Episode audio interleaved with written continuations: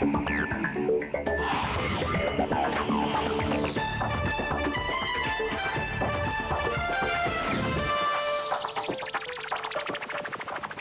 привет, это подкаст «Четверги вокруг света» у микрофона его ведущий Сергей Беляков. Сегодня у нас в гостях Айрат Багаудинов, историк архитектуры и руководитель компании «Глазами инженера».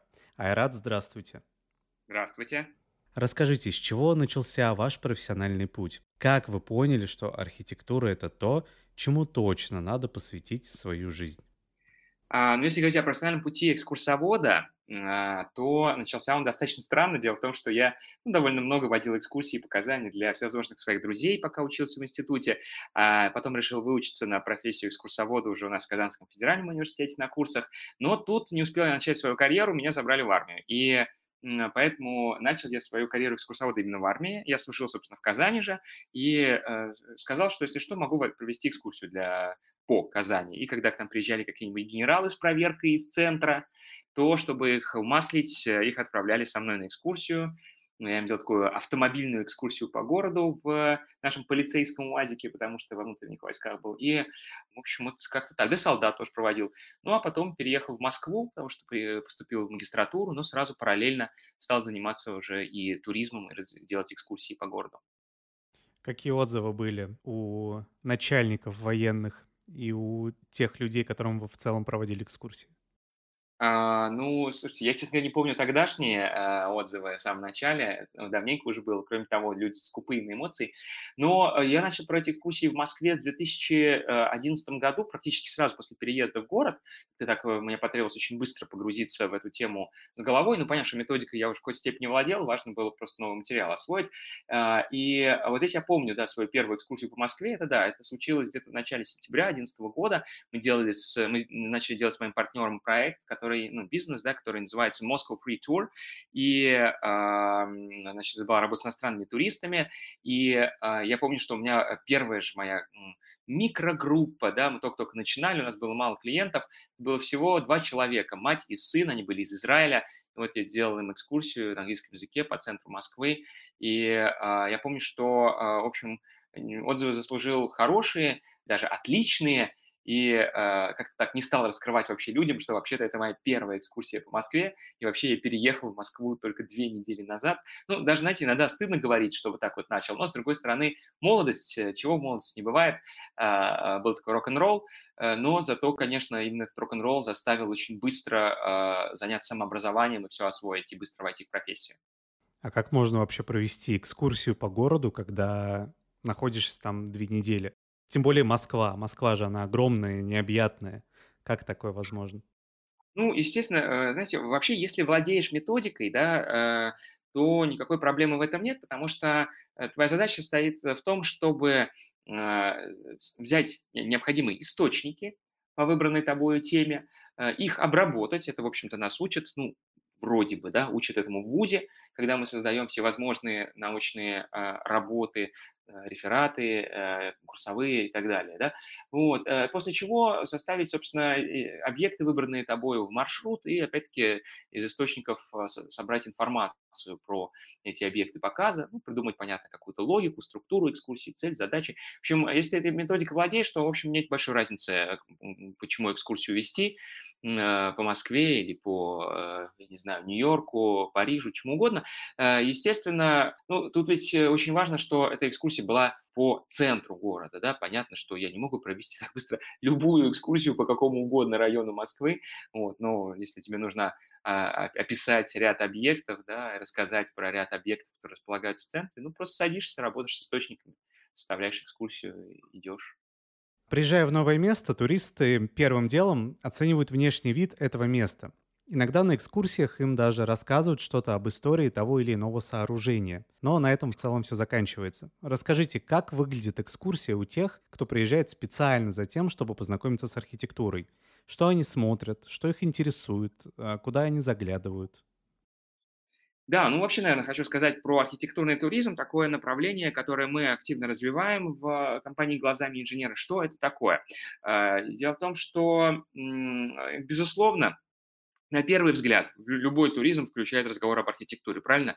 Мы приезжаем, а, скажем, там, не знаю куда, ну, допустим, в Москву приезжает турист, конечно же, он смотрит архитектурные сооружения, правильно? Кремль – это что, Спасская башня, что, храм Василия Блаженного, ГУМ и так далее, Большой театр. Но э, специфика архитектурного туризма в том, что э, делается, во-первых, э, акцент именно на архитектурной теме, то есть мы не просто говорим про Красную площадь, а мы говорим конкретно про, допустим, ее, ее создание как э, ее формирование как ансамбля, про стили зданий, про архитектурные особенности, композицию, детали, градостроительный контекст. А, ну и, конечно, выходим за пределы площади, говорим про архитектурные стили, конструктивизм, модернизм, сталинская архитектура, модерн, а, все что угодно, классицизм. А, именно вот эти вот все вещи оказываются или ином биографии архитекторов и творческий путь архитекторов. Именно это оказывается в фокусе внимания. И я большой фанат архитектурного туризма, сам путешествую только по архитектуре, больше ни почему. Практически сейчас вот только возлюбленная стала вытаскивать меня на природу, это меня такой новый опыт, или, например, на море. Вот я только, скажем, впервые несколько лет назад оказался на море, да, на морском туризме, пару лет назад. И, э, значит, сам люблю архитектуру, и, конечно, собираю вокруг, вокруг себя таких э, единомышленников э, и сообщество просто-напросто клиентов, да, которые тоже его любят. Почему? Потому что и одно из моих убеждений состоит в том, что архитектурный туризм способен пере переизобрести, перепридумать туризм вообще и в нашей стране в частности. Вот пример. У нас есть э, в компании «Глазами инженера», да, вот в Москве, в Москве «Глазами инженера» несколько, э, ну, то есть э, вообще много разных туров выходного дня в Подмосковье. Однодневных, двухдневных, что-то вот такое, да, недалеко. Как вы думаете, ну, вы, наверное, не угадаете, наши, радиослуш... наши слушатели тоже, наверное, не угадают, какой у нас тур в Московской области самый популярный? Это тур в город Пущино город Пущино, вообще мало кто его знает. Обычно знают его только люди, которые связаны с наукой, потому что Пущино – это наука-град, да, слава которого пришлась в основном на поздние советские годы. Это был крупный научный центр, связанный с биохимией, биофизикой, э, микробиологией, вот такими вот вещами. Рядом Серпухов, рядом Таруса, но в Серпухов у нас туры плохо продаются, а вот Пущино очень хорошо, потому что мы едем туда смотреть чисто архитектуру модернизма, хрущевско-брежневскую, даже исключительно брежневскую, нас Пущин интересует как потрясающий градостроительный памятник модернизма, очень четко спланированный по канонам этой эпохи, очень необычно спланированный, с кучей зелени, и так далее, да, а, с прекрасно сохранившейся предметной средой эпохи модернизма, все ручки на дверях, все оригинальные стеклянные двери, не знаю, какие-то светильники пластиковые, вафельные, которые там в советские годы были поставлены, дизайнерские, все там в первозданности сохраняется как музей.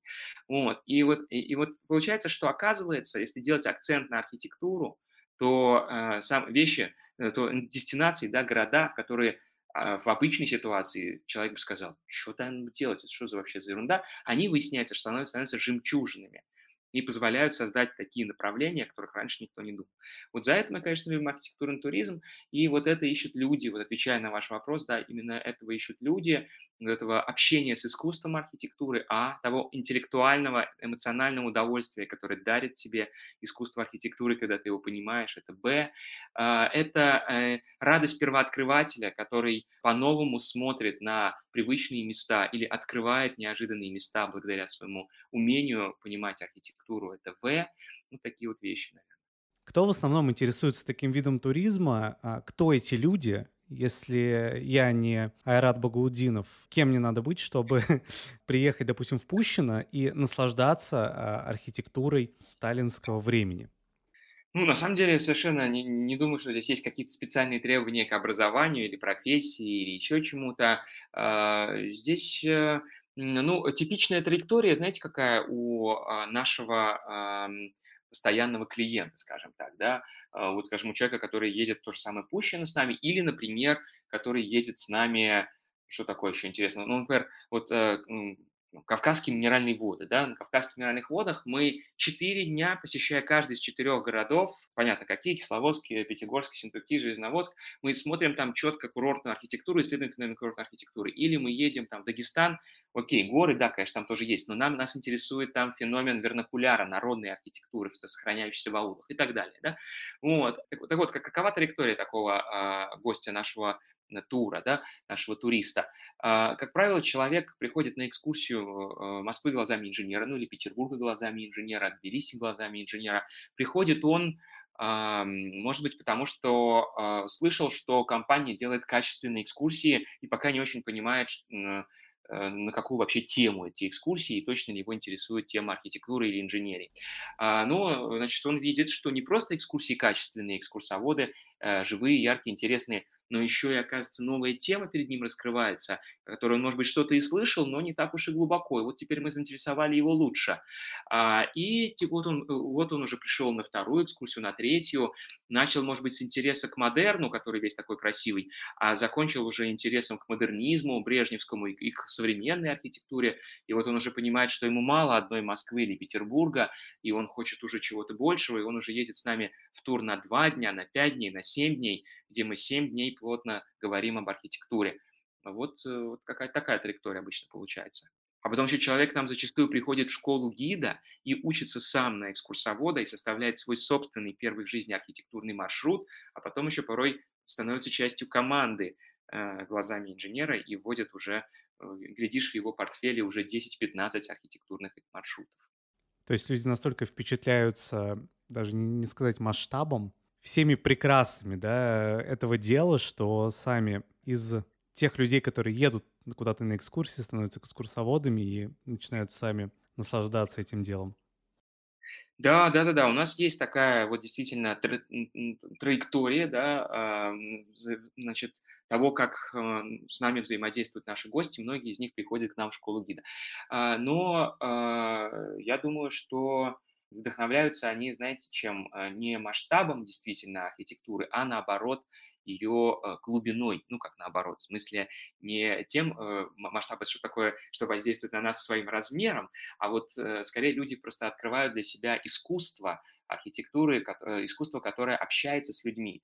Оказывается, архитектура на тебя влияет не только тем, что она красивая или тем, что она монументальная, да, масштаб, а она влияет на тебя прежде всего тем, что она как и всякое искусство, разговаривает с тобой, и вот этот язык, он очень пленительный, от него невозможно оторваться, э, ну, потому что это как, эм, ну, это как литература. Я все время, знаете, сравниваю города, вот я все время так говорю, какая задача компании глазами инженера.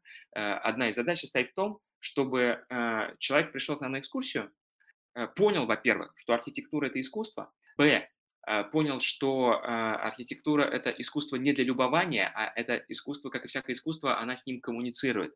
Через архитектуру, э, время, создатель, заказчик, страна, они разговаривают с тобой, нация, да, и, значит, и, таким образом, когда он это понял, когда он научился, чтобы, да, чтобы он освоил умение, умение анализировать архитектуру, делать выводы, и когда он все это освоит, чтобы для него, наконец, город превратился из такой прослойки между а, точкой А и точкой Б, например, работой и а, домом, или там а, домом и парком, да, чтобы город для него превратился в а, библиотеку. А, и вот ты пошел по покровке, хоп, с, э, как в библиотеке, снимаешь с, полку, с полки книжку Льва Николаевича Толстого, а тут посмотрел на дом Николая II, он тебе что-то рассказал, ты его как бы прочел, пошел дальше. Вот другая другое здание, которое, с которым тебе хочется пообщаться. Посмотрел на него внимательно, он тебе что-то рассказал, ты как бы его прочел, пошел дальше. И так вот постоянно получаешь удовольствие, как вот на досуге читая книги, также получаешь удовольствие от чтения зданий. К сожалению, многие дома с необычной архитектурой в России жилые или ведомственные. Как быть с ними, если, ну, очень хочется что-то осмотреть? Есть ли, может, какие-то советы или лайфхаки, как попасть внутрь? Ну, конечно, все, э, ну, как сказать, э, знаете, мы, э, для этого существует как раз экскурсионное бюро, да. Я с 2015 года, мы вообще существуем, вот Москва глазами инженера с 2014 года, но первое время занимались экскурсиями более классическими, пешеходные, автобусные, хотя, на самом деле, с самого начала я делал также экскурсии велосипедные, и вот это довольно необычная ниша. Мы первые стали и до сих пор единственные, кто ежегодно уже 9 лет подряд проводит велосипедные экскурсии, да, на систематической основе каждое лето, э, ну, с конца весны по начало осени, больше никто на такое не отваживается, потому что все-таки такая ниша маргинальная, но мы просто очень любим. Вот, э, так вот, ну, а через год с 2015 года я понял, что надо, конечно, делать акцент на экскурсиях внутри зданий. Таким образом, наше бюро работает э, систематически, регулярно. У нас выстроен производственный процесс на то, чтобы выявлять интересные объекты показа в городе, интересные здания, а, договариваться с собственниками о том, чтобы получать туда э, доступ, а, организовывать туда доступ и, наконец, организовывать туда доступ. Тут, конечно, а, есть э, очень важная такая еще миссионерская задача, потому что для нас очень важно ощущение проницаемости, да, открытости города, потому что, ну, э, две вещи. Во-первых, все-таки, я, я, я напомню, я уже говорил о том, что мы работаем для того, чтобы люди научились общаться с архитектурой, а, конечно, общаться с архитектурой невозможно, глядя только на нее снаружи, потому что архитектура – это искусство организации пространства, и она понятна изнутри. То есть нам даже для лучшего понимания архитектуры это надо. Ну и второе, что я уже сказал, это ощущение того, что город для тебя не закрыт, это не какая-то, значит, совокупность э, заборов, оград, колючих проволок, да, а это проницаемая, дружелюбная, доступная среда, чтобы людям хотелось свой город постигать. Россия очень большая и очень разная во всех смыслах, в том числе с точки зрения архитектуры. Скажите, есть ли в ней города или регионы, которые специализируются на каком-то виде архитектуры? Допустим, если хотите понять, что такое готика, лучше всего ехать сюда. Вот пропущено мы поговорили. Это, насколько я понял, модернистский город, где показана архитектура СССР, сталинская архитектура. Вот похожие города или регионы, вот приведите в пример. А, да, сколько угодно. Значит, смотрите, можем прямо по порядку пойти. А, если мы говорим, ну, я думаю, что люди примерно понимают, наши слушатели, где можно посмотреть русское условно средневековье, считая вплоть до Петровской эпохи, да. А, давайте, да, давайте даже сосредоточимся, чтобы все-таки не сделать этой лекции на час, сосредоточиться на 20 веке, потому что, в принципе, мы в компании «Глазами инженера» больше всего занимаемся 20 веком. Кстати, между делом скажу почему. Ну, потому что мы очень любим идти непроторенными дорожками, и э, это, во-первых, да, нам просто это такой спортивный интерес, открывать что-то, быть первооткрывателями, да, ну, более или менее, хотя бы одними из первых. А, и, во-вторых, конечно, мы очень любим, а, ну, то есть нам очень жалко просто те стили, те направления, которые незаслуженно пока не оценены, мы хотим их как-то вот, чтобы люди их оценили и полюбили так же, как мы. Поэтому 20 век в фокусе нашего внимания, особенно советская и постсоветская архитектура, потому что там то, что в самом начале модерн тоже все любят. Вот, а, вот поэтому и пойду начиная с советской. Конструктивизм, да, авангард, будем говорить правильнее, конструктивизм лишь одно из его направлений. Вообще архитектурный авангард 20-х, начала 30-х, безусловно, на, надо смотреть а, помимо Москвы и Петербурга в а, Екатеринбурге, и вот в нашем туре на Урал мы половину времени посвящаем, конечно, промышленному туризму, посещению предприятий, но половину времени разговору про авангардную архитектуру в Екатеринбурге, Нижнем Тагиле. А, значит, в Иваново надо обязательно смотреть «Авангард». Это было э, Иваново 20-е годы, стал столицей центральной промышленной зоны. И там очень много тоже хорошего авангарда, тем более совсем рядом с Москвой, то, что там мы делаем тур двухдневный, да, там полностью посвященный авангарду. Ну, на этом остановимся. Дальше у нас идет сталинская архитектура. А, но такие наиболее цельные ансамбли сталинской архитектуры, они, может быть, эм, немножко не попали пока в а, фокус нашего внимания. Это, безусловно, там, Петрозаводск, например, да, который был в значительной степени отстроен после войны, такой очень монолитно-сталинский город, да, в духе сталинского неоклассицизма и ардеко. Это, ну, кстати, на самом деле многие города на Урале тоже, или, или даже в Сибири. Вот последний, где я побывал, это Кемеровская область, Новокузнецк, Кемерово, в значительной степени тоже сформированы в сталинские годы. А, а если говорить про модернизм, то, а, да, кстати, про сталинскую архитектуру, конечно, вот Кавказские минеральные воды, куда мы Э, я говорил, да, тоже делаем тур, потому что ну, э, я думаю, что все согласятся, что санаторно-курортная архитектура, она в значительной степени такой, ну, первый свой импульс получила именно в это время, 30-е и 50-е, хотя, конечно, и модернистских санаториев тоже замечательных очень много, и разных других курортных сооружений, там, лечебниц, грязи лечебниц, питьевых бюветов там тоже есть. Вот, э, соответственно, ну, про модернизм, да, много, ведь это не только Пущино, но большое количество наукоградов вокруг Москвы, это мы вот кроме Пущина сейчас делаем экскурсии еще в Троицк, в Дубну, в Зеленоград, а еще сейчас в ближайшее время, надеюсь, сделаем Протвино, Черноголовку. Ну вот, наверное, как-то так э, для первого раза, наверное, достаточно объемный список, я думаю. Следующий вопрос может немножко переплетаться с предыдущим, но все-таки есть ли в России такие города или регионы, в которые нужно ехать, потому что нигде больше не увидеть такой архитектуры, потому что она уникальная? Что это за места и в чем их основная изюминка? Да, это сложный вопрос, потому что уникальность э, такое солнышко затертое, да, смотря что мы под уникальностью будем подразумевать. А, сейчас я попробую себе все-таки как-то сформулировать. Ну, потому что вот мы говорили, что э, пущено, э, извините, что к тему, или вот, например, давайте Кавказские минеральные воды, например, уникальны они или нет. С одной стороны, они уникальны, потому что это такой заповедник и учебник, я бы даже сказал, да, по санаторно-курортной архитектуре. Она там развивается, начиная с начала 19 века и вплоть до сегодняшнего дня. Вот это, наверное, уникально. Да, вот, пожалуйста, Каменводы в этом смысле уникальны. Я бы сказал, что есть много локаций, которые уникальны, да, по какому-то признаку. А, значит, что еще я очень люблю? Например, тот же Северный Кавказ, да, вот тот же Дагестан, например, уже упомянутый мною, действительно уникален по тому, что там сохраняется уже упомянутый мной вернокуляр. Напомню, что вернокуляр – это слово, которым обозначают архитектуру, которую строят не профессионалы, а, ну, то есть примерно то же самое, что народная архитектура, просто по словам народная архитектура мы обычно понимаем там избы, да, что такое, а вернокуляр может строиться даже сегодня. Вот вы дальше все строите сами, например, без архитектора, это вернокуляр. Вот, и вот на Кавказе, поскольку вернокуляр был всегда каменным, у нас в Центральной России же это были избы, они деревянные, не сохраняются, а там был вернокуляр каменный, вот он тоже там Э, очень сохранен, и ты не можешь отличить дом, который построен в 1980-е, от дома, который построен в 1780-е, например. Да, они все одинаково каменные, все по одному и тому же народному принципу построены. И вот это уникально, например, для Дагестана.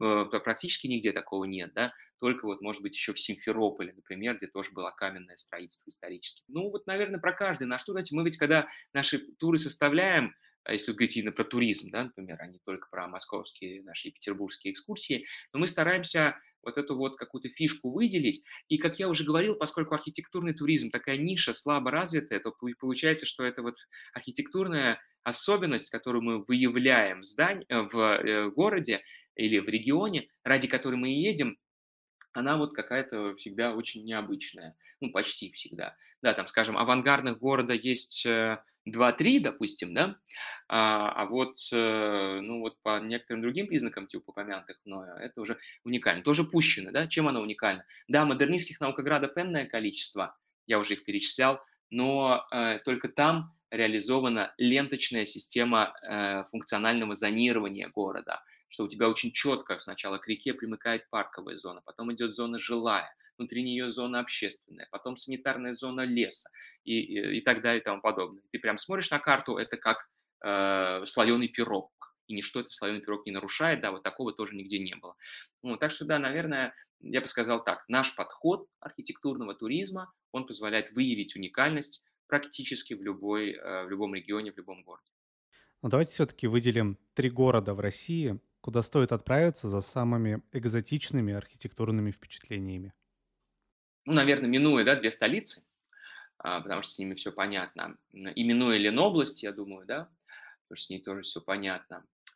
А, ну, я бы, я, я все-таки, э, давайте так, пойду по списку моих личных приоритетов, да, городам, которые я сам очень люблю. А, э, ну, извините тоже за трюизм, это Казань, многие в ней побывали ну, я на правах казанца, да, еще раз ее, э, свой родной город прорекламирую и обозначу, в чем здесь состоит уникальность, которую, может быть, люди не заметили. Она, во-первых, состоит в э, сочетании православной и, э, ну, значит, православной слэш русской и э, мусульманской слэш татарской архитектуры, почему? Потому что это не только культовые издания, но это и гражданские издания, и гражданские, и э, русские дома там отличаются от тех домов, которые строились в татарской слободе. Да?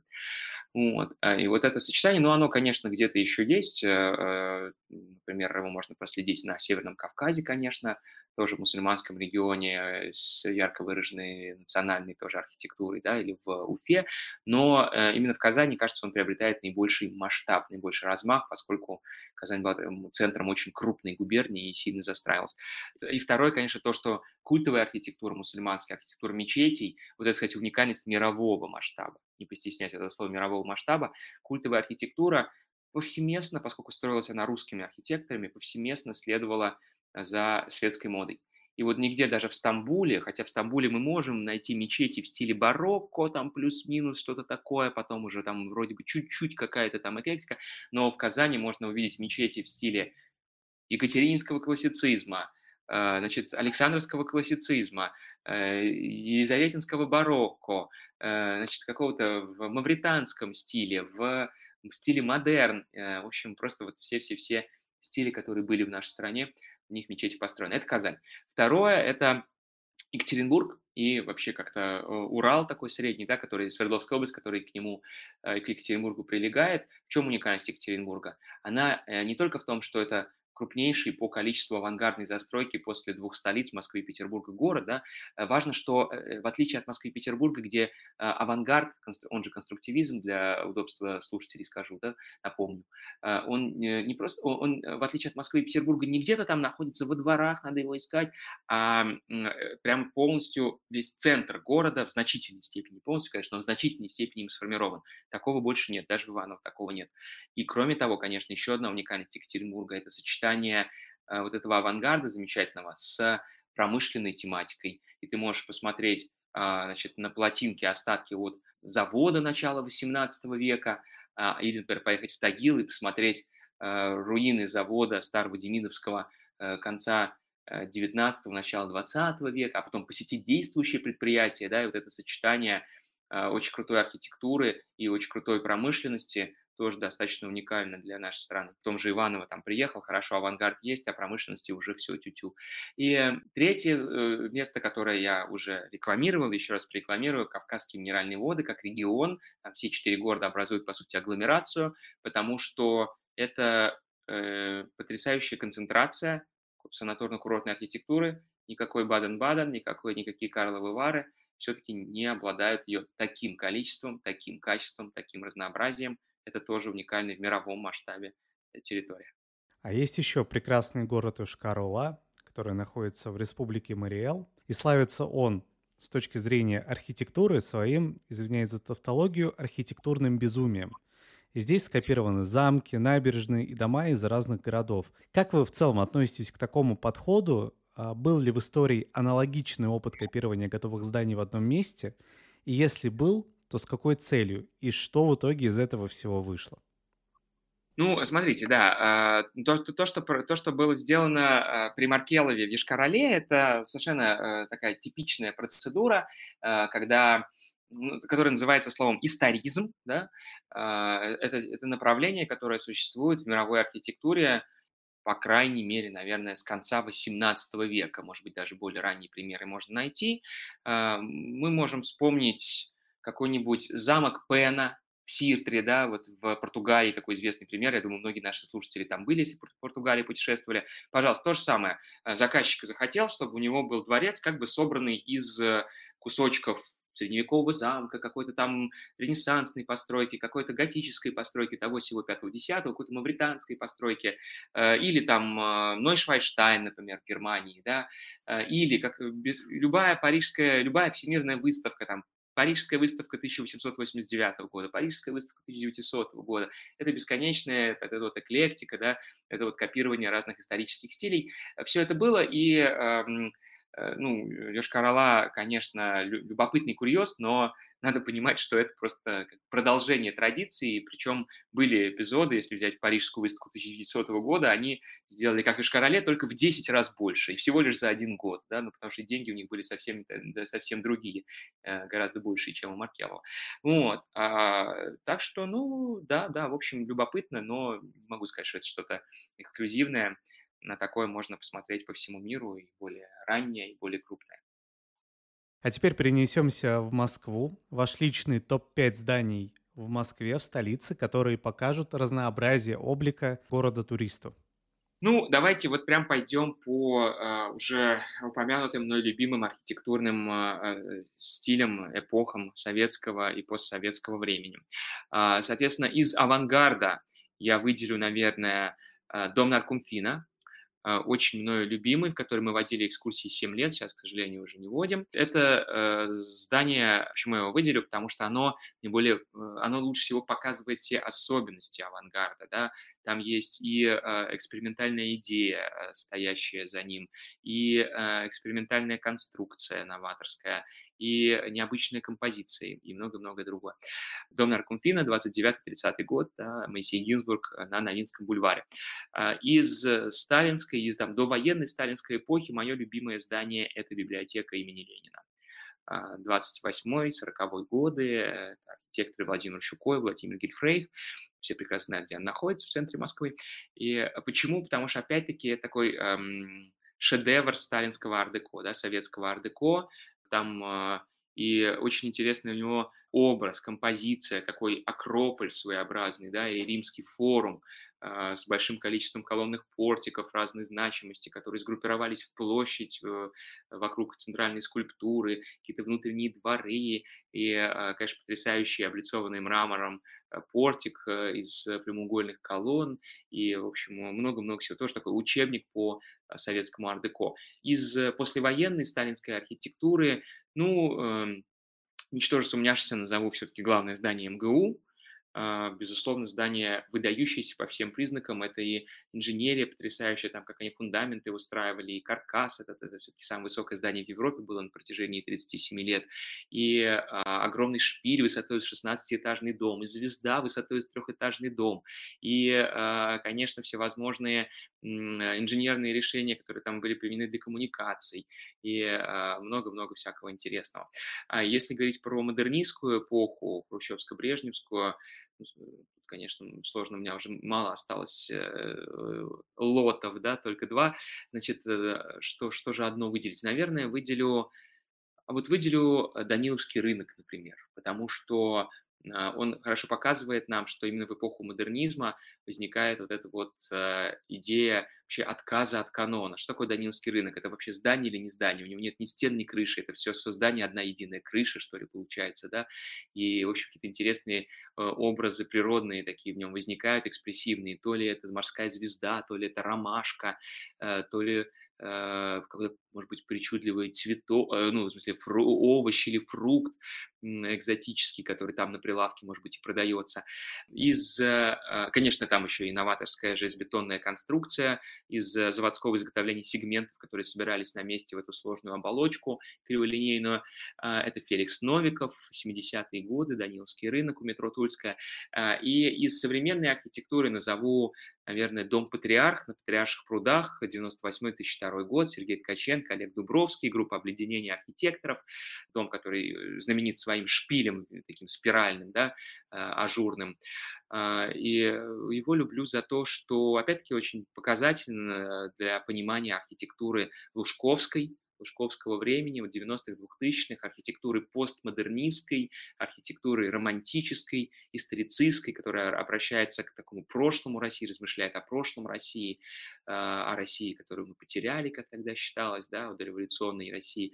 И а, в то же самое время, где зашито много разных смыслов, а, образы нереализованных Вавилонских башен, Дворца Советов, башни Татлина. В общем, такое очень интересное, сложно устроенное, многозначное здание. Получилось, его многие москвичи не любят, не только москвичи, а я как раз напротив его очень сильно люблю и завершаю им свой топ-5. Нам сейчас кажется, что великое и заметное в архитектуре создавалось только в старину лет, так 100, скажем, назад или больше. По крайней мере, в нашей стране. Развенчайте этот миф, а, каким зданиям, построенным за последние 30 лет в России, будут водить экскурсии и через век, и через два. Э, давайте я просто продолжу список э, любимых мною и значимых, на мой взгляд, произведений современной архитектуры для начала в Москве а потом можно вспомнить и Петербург, и другие города.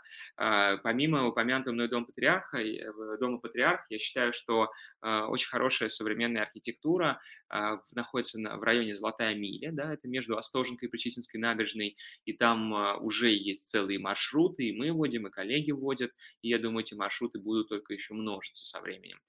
Безусловно, много хорошей архитектуры современной в районе Долгоруковской. Это и Э, бизнес-центр оружейный, а, да, вот прям недавно завершенная такая восьмая сталинская высотка. Это и, а, значит, э, какой-нибудь московский господи, Федеральный арбитражный суд по Московскому округу Владимира Плоткина, там позади станции метро Новослободская, и, и жилой комплекс «Итальянский квартал» Михаила Филиппова, там же огромный такой, да, напоминающий э, руины Колизея со встроенными в него домами. Э, и, и, или, например, ну, там, там уж рядом, можно сказать, и Белая площадь, замечательным бизнес-центром Белая площадь Бориса Левианта, бюро ABD Architects. Ну, то есть много-много, конечно, в Москве хорошей современной архитектуры. Мы уже по ней делаем и автобусные маршруты, и электросамокатные, и три пешеходных маршрута, и на Золотой Миле, и на Лугорукской, и на Тверской, и в ее переулках. А если говорить про Петербург, это, конечно, бюро Никиты Евейна, замечательно, это Ладожский вокзал, на мой взгляд, вообще лучший вокзал, построенный в постперестроечной России, а, да и вообще один из лучших вокзалов, когда-либо построенный в нашей стране. А, это а, его значит, э, мастерская э, школа танца, не помню сейчас ее посвящение, тоже очень э, мастерское такое здание. Ну, много-много еще, если посмотреть то, что делает бюро студия 44 Никиты Ивейна, это замечательные всегда постройки, сейчас должны работать над музеем блокады Ленинграда. А если говорить про за пределами двух столиц, ну вот тут, к сожалению, с современной архитектурой пока все не так хорошо. Отдельные, конечно, хорошие и удачные произведения есть, но э, в маршруты они пока не складываются. Но, кстати, вот надо сказать, что мы вспоминали Урал, Екатеринбург, да, уже экскурсоводы практически не минуют э, новой штаб-квартиры УГМК, которая была спроектирована бюро Нормана Фостера. Надо сказать, что я вообще не очень люблю бюро Нормана Фостера, потому что они просто как на конвейере а, фигачат 100-500 зданий по всему миру, и зачастую уровень их архитектуры э, довольно слабый. А, сам Норм Фостер там, естественно, рядом не валялся, он спокойно занимается управлением, наверное, даже в жизни не видел, даже как это здание выглядит. Вот. Но, тем не менее, вот именно на, в Екатеринбурге хороший проект создали они, э, и, э, мне кажется, любопытное такое здание, эффектное получилось. А, вот, а что-то, знаете, больше вот современный, особо за пределами двух столиц ничего не приходит в голову. Я э, прошу прощения у слушателей из других городов за такой москвоцентризм, но видите, про Петербург не забыл, про Урал не забыл, надо про Казань еще родную сказать.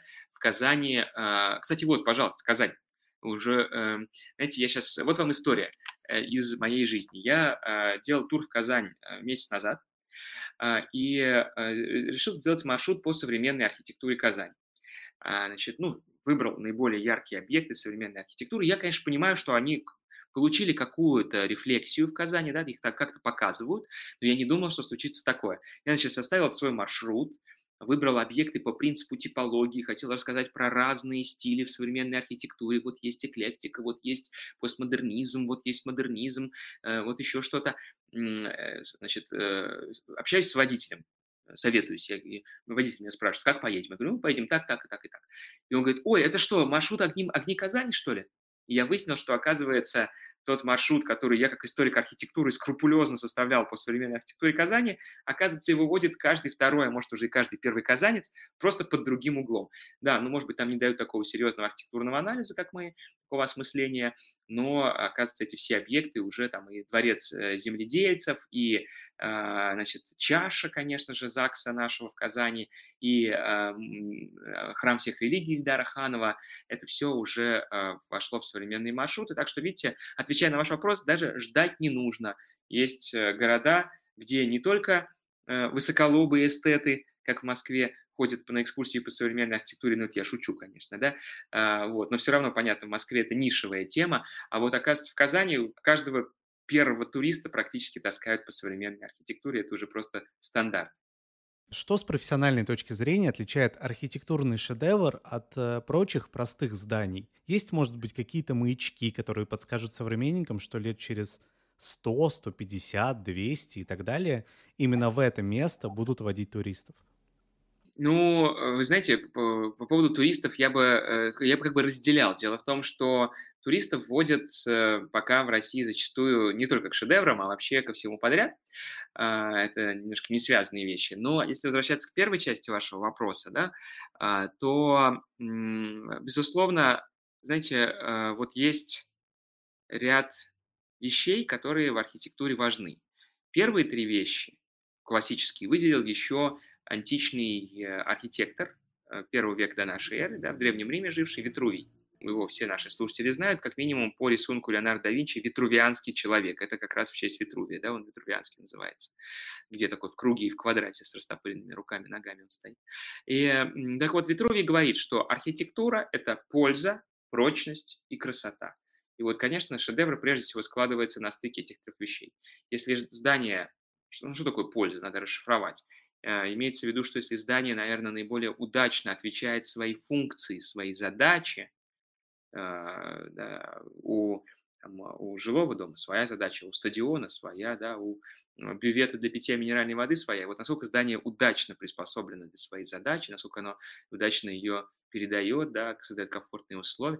Вот, и это первое. Второе – это э, прочность, имеется в виду, я бы понимал прочность не только в том смысле, что здание стоит, не падает, а в том смысле, насколько там удачно конструктивное решение найдено, да, вот немножко на современный язык бы перевел.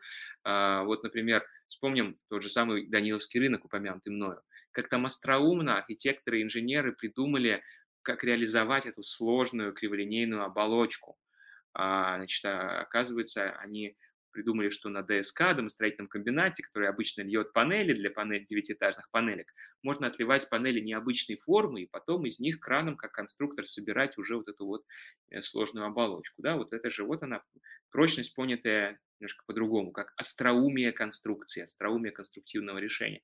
И, наконец, красота – но красота, она, как известно, в глазах смотрящего, да, а я бы все-таки это, это слово э, в, из трактата Витрувия перефразировал бы как э, наиболее удачно найденный образ здания, да, то есть э, то, что влияет на нас уже своим, э, ну вот, влияет на нас, э, на наш эмоциональный фон, наше эмоциональное восприятие, э, в отличие от прочности и э, пользы. То есть вот насколько удачно в, в здании и его Э, образ, его э, композиция и его встроенность в город, вот как мы можем расшифровать красоту, наверное, вот этими вещами, да, и его детали, и его пропорции, и его ритм, вот это все, собственно, и формирует, наверное, красоту здания, именно про здание, где все эти пункты выполняются, мы что он красивый. Вот, так что, видите, ничто не ново под луной, я думаю, что если мы напротив всех пунктов у Витрувия, ну, понимая их более широко, можем поставить галочки, вот тогда и получается шедевр. Недавно «Вокруг света» писал, ученые выяснили, что уровень счастья зависит от естественного света.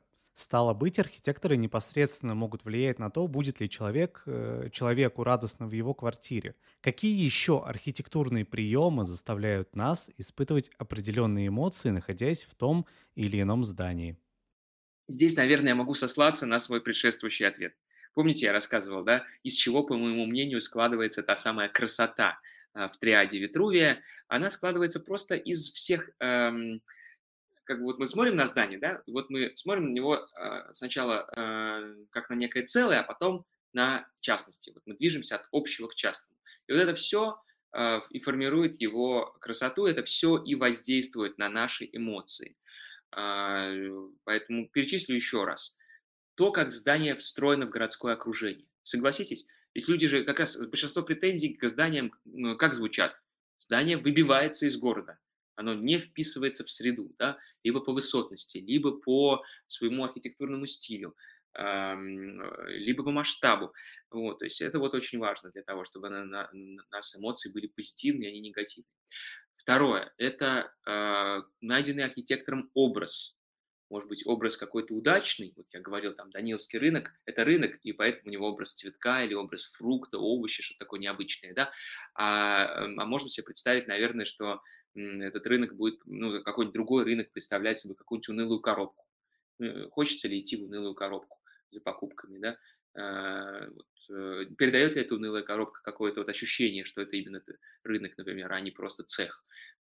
Вот, поэтому вот, вот, вот насколько удачно найден образ тоже, конечно. Вот, э, хороший образ сразу вызывает у тебя какую-то какую эмоцию и узнавание, и какую-то, э, не знаю, радость от того, как архитектор остроумно его решил, да, и, как, и радость от того, как ты, какой ты молодец, ты его понял, ты расшифровал образ, который загадал архитектор. Вот. И дальше что у нас идет? Дальше это, конечно, композиция. Композиция может быть какой-то пропорциональный, какой-то такой гармоничный, да, или наоборот какой-то негармоничный, что-то торчит во все стороны, что-то неудачно. Вроде, вроде все, все, все, все здание такое приземистое, а потом раз из него что-то очень высокое. Вот сейчас буквально сейчас нахожусь в Тбилиси, хожу по Руставели мимо здания, не помню, как называется, гостиница, которая присовокупила к себе бывшее здание Института Маркса Энгельса Ленина, работы Алексея Щусева. Да? Э, ну вот э, стоит нормальное здание, гармоничное, пропорциональное, не более пятиэтажного дома, Щусевская, а из него раз торчит стекляшка высотой в 25 этажей. Ну, как-то совершенно это не э, безграмотная композиция, да, торчит там как перст просто. И, ну и так далее, что фасады, а что в фасадах важно? Насколько у них удачно найдены пропорции соотношения общей высоты фасада к, отдельным, к размерам отдельных его частей. А, дальше смотрим на сами детали. То есть вот эм, нет такого, что, еще попытаюсь резюмировать, нет такого, что вот, вот эти вот э, вещи в архитектуре оказывают влияние на, вызывают определенные эмоции, как у вас в вопросе, да, а вот эти не вызывают. Нет, э, это все неделимый организм, все его части, они а, и каждая сама по себе оказывает э, воздействие на наши э, эмоции, э, и, и важно, чтобы они были сложены в максимально гармоничное целое. И только тогда вот это эмоциональное воздействие наиболее сильное. У нас на сайте есть свой сериал о необычных зданиях и их историях. Есть там и дом под рюмкой или чудо-замок Савы Морозова. Получается, что чем необычнее архитектура, чем смелее, чем больше пробует, тем больше шансов у ее создателей и заказчика попасть в историю. А как вы считаете, правильно ли, что эти шедевры называют по имени их владельцев, а не тех, кто их все-таки спроектировал? Вообще, э, мне кажется, что э, э, наиболее удачной архитектурой становится тогда, когда происходит взаимопонимание – и совпад... некое единомыслие, да, когда архитектор и заказчик оказываются единомышленниками, так скажу правильно по-русски. А, поэтому а, тут в, в такой ситуации, когда, например, вот действительно, вот, вот у вас есть пример про Шехтеля, да, про дом Савы Морозова, а, но, ну, наверное, имеется в виду дом Зинаиды Морозовой, да, на Спиридоновке так он обычно называется, поскольку записан был на его жену. Вот очень важно, что Шехтель в э, лице Савы Морозова или потом еще в большей степени в лице братьев Рябушинских нашел а, единомышленников, которые могли понять его э, художественные устремления, а он стремился всегда к чему-то новому. Он не шел по пути эклектики, а шел по пути модерна, да, нового стиля, необычного, свежего, экспериментального.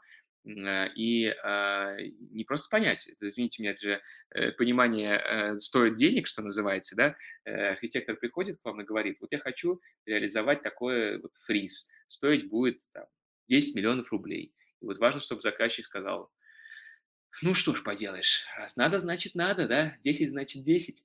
Ну, вот. И поэтому я думаю, что в такой ситуации можно заказчика, конечно, считать соавтором здания в каком-то смысле.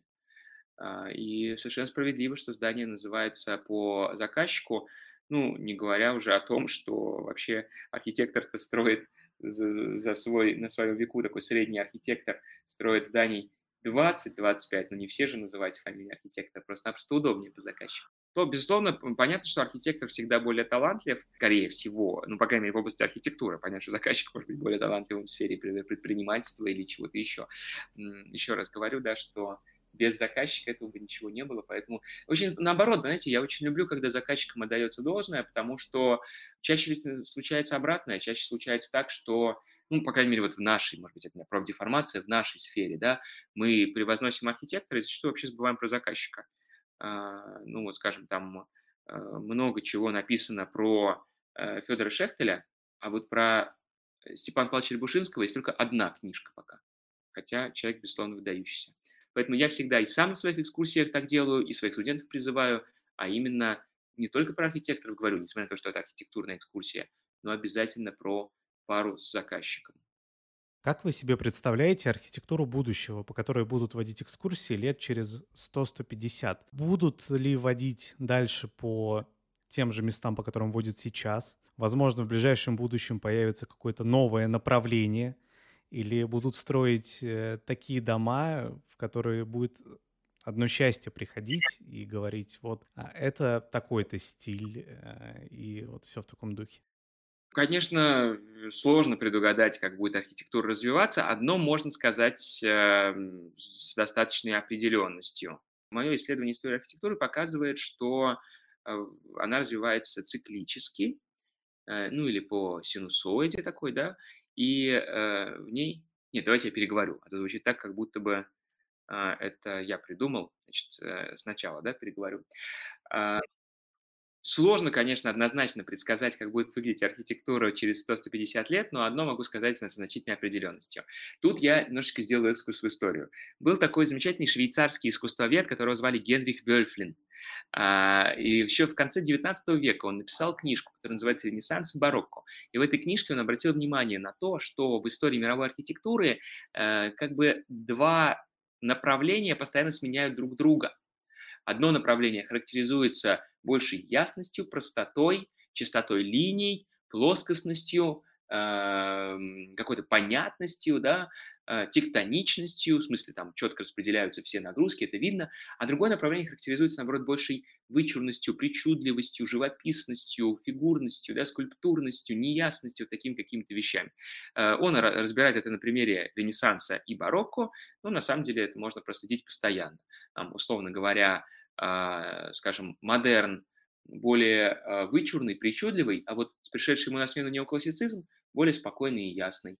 А, значит, а потом на смену ему приходит какой-нибудь, какая-нибудь там ну, ладно, немножко нарушает логика, но вот такое же отношение можно проследить, например, 20-30-е, да, авангард более простой, ясный, прозрачный, проницаемый, а, но ему на смену приходит сталинская архитектура более вычурная, причудливая, необычная, да, а, модернизм, опять-таки, более простой и ясный, а ему на смену приходит архитектура уже постсоветская, 90-е, 2000-е, опять более причудливые, вычурные. Поэтому, если мы, вы, вы, вы спрашиваете меня про такую большую дистанцию, как 100-150 лет, скажу так, архитектура в ближайшие 100-150 лет будет и такая, и такая, и условно-ренессансная, и условно-барочная, и не один раз а, и то, и другое сменит друг друга. Поэтому, ну, в общем, грубо говоря, какая сейчас, такая будет и потом. А, единственное, что, знаете, я еще предсказываю, что, ну, как предполагаю, как предсказываю, я же не предсказатель, предполагаю, что, конечно, будут развиваться, э, будут развиваться строительные материалы, потому что мы сейчас уже знаем, что э, мы, люди научились управлять свойствами материалов, просто это стоит пока очень дорого, но все когда-то стоило дорого, и бетон, например, когда-то дорого стоил, а, и я предвижу, что мы будем э, еще, мы столкнемся еще с э, такими конструкциями, это уже, может быть, немножко касается не архитектуры, а инженерии, да, а, но на архитектуру должно повлиять, с такими конструкциями, которые будут сверхтонкими, сверх невес, ну, как бы незаметными, но при этом будут обладать большой несущей способностью. Э, и это позволит нам создавать а, какие-то дома, которые будут, возможно, очень прозрачные, очень невесомые, что-то вот такое, да, или какие-то огромные пространственные перекрытия, но уже сейчас есть, но, возможно, будет еще больше. Вот, то есть я думаю, что э, мы на очередном витке увлечения условным таким модернизмом, да, вот этой всей технологичностью, прозрачностью, стеклянностью, металлом, еще чем-то, мы увидим уже какие-то вот э, пейзажи, которые, наверное, сегодня показывают нам в фильмах про будущее.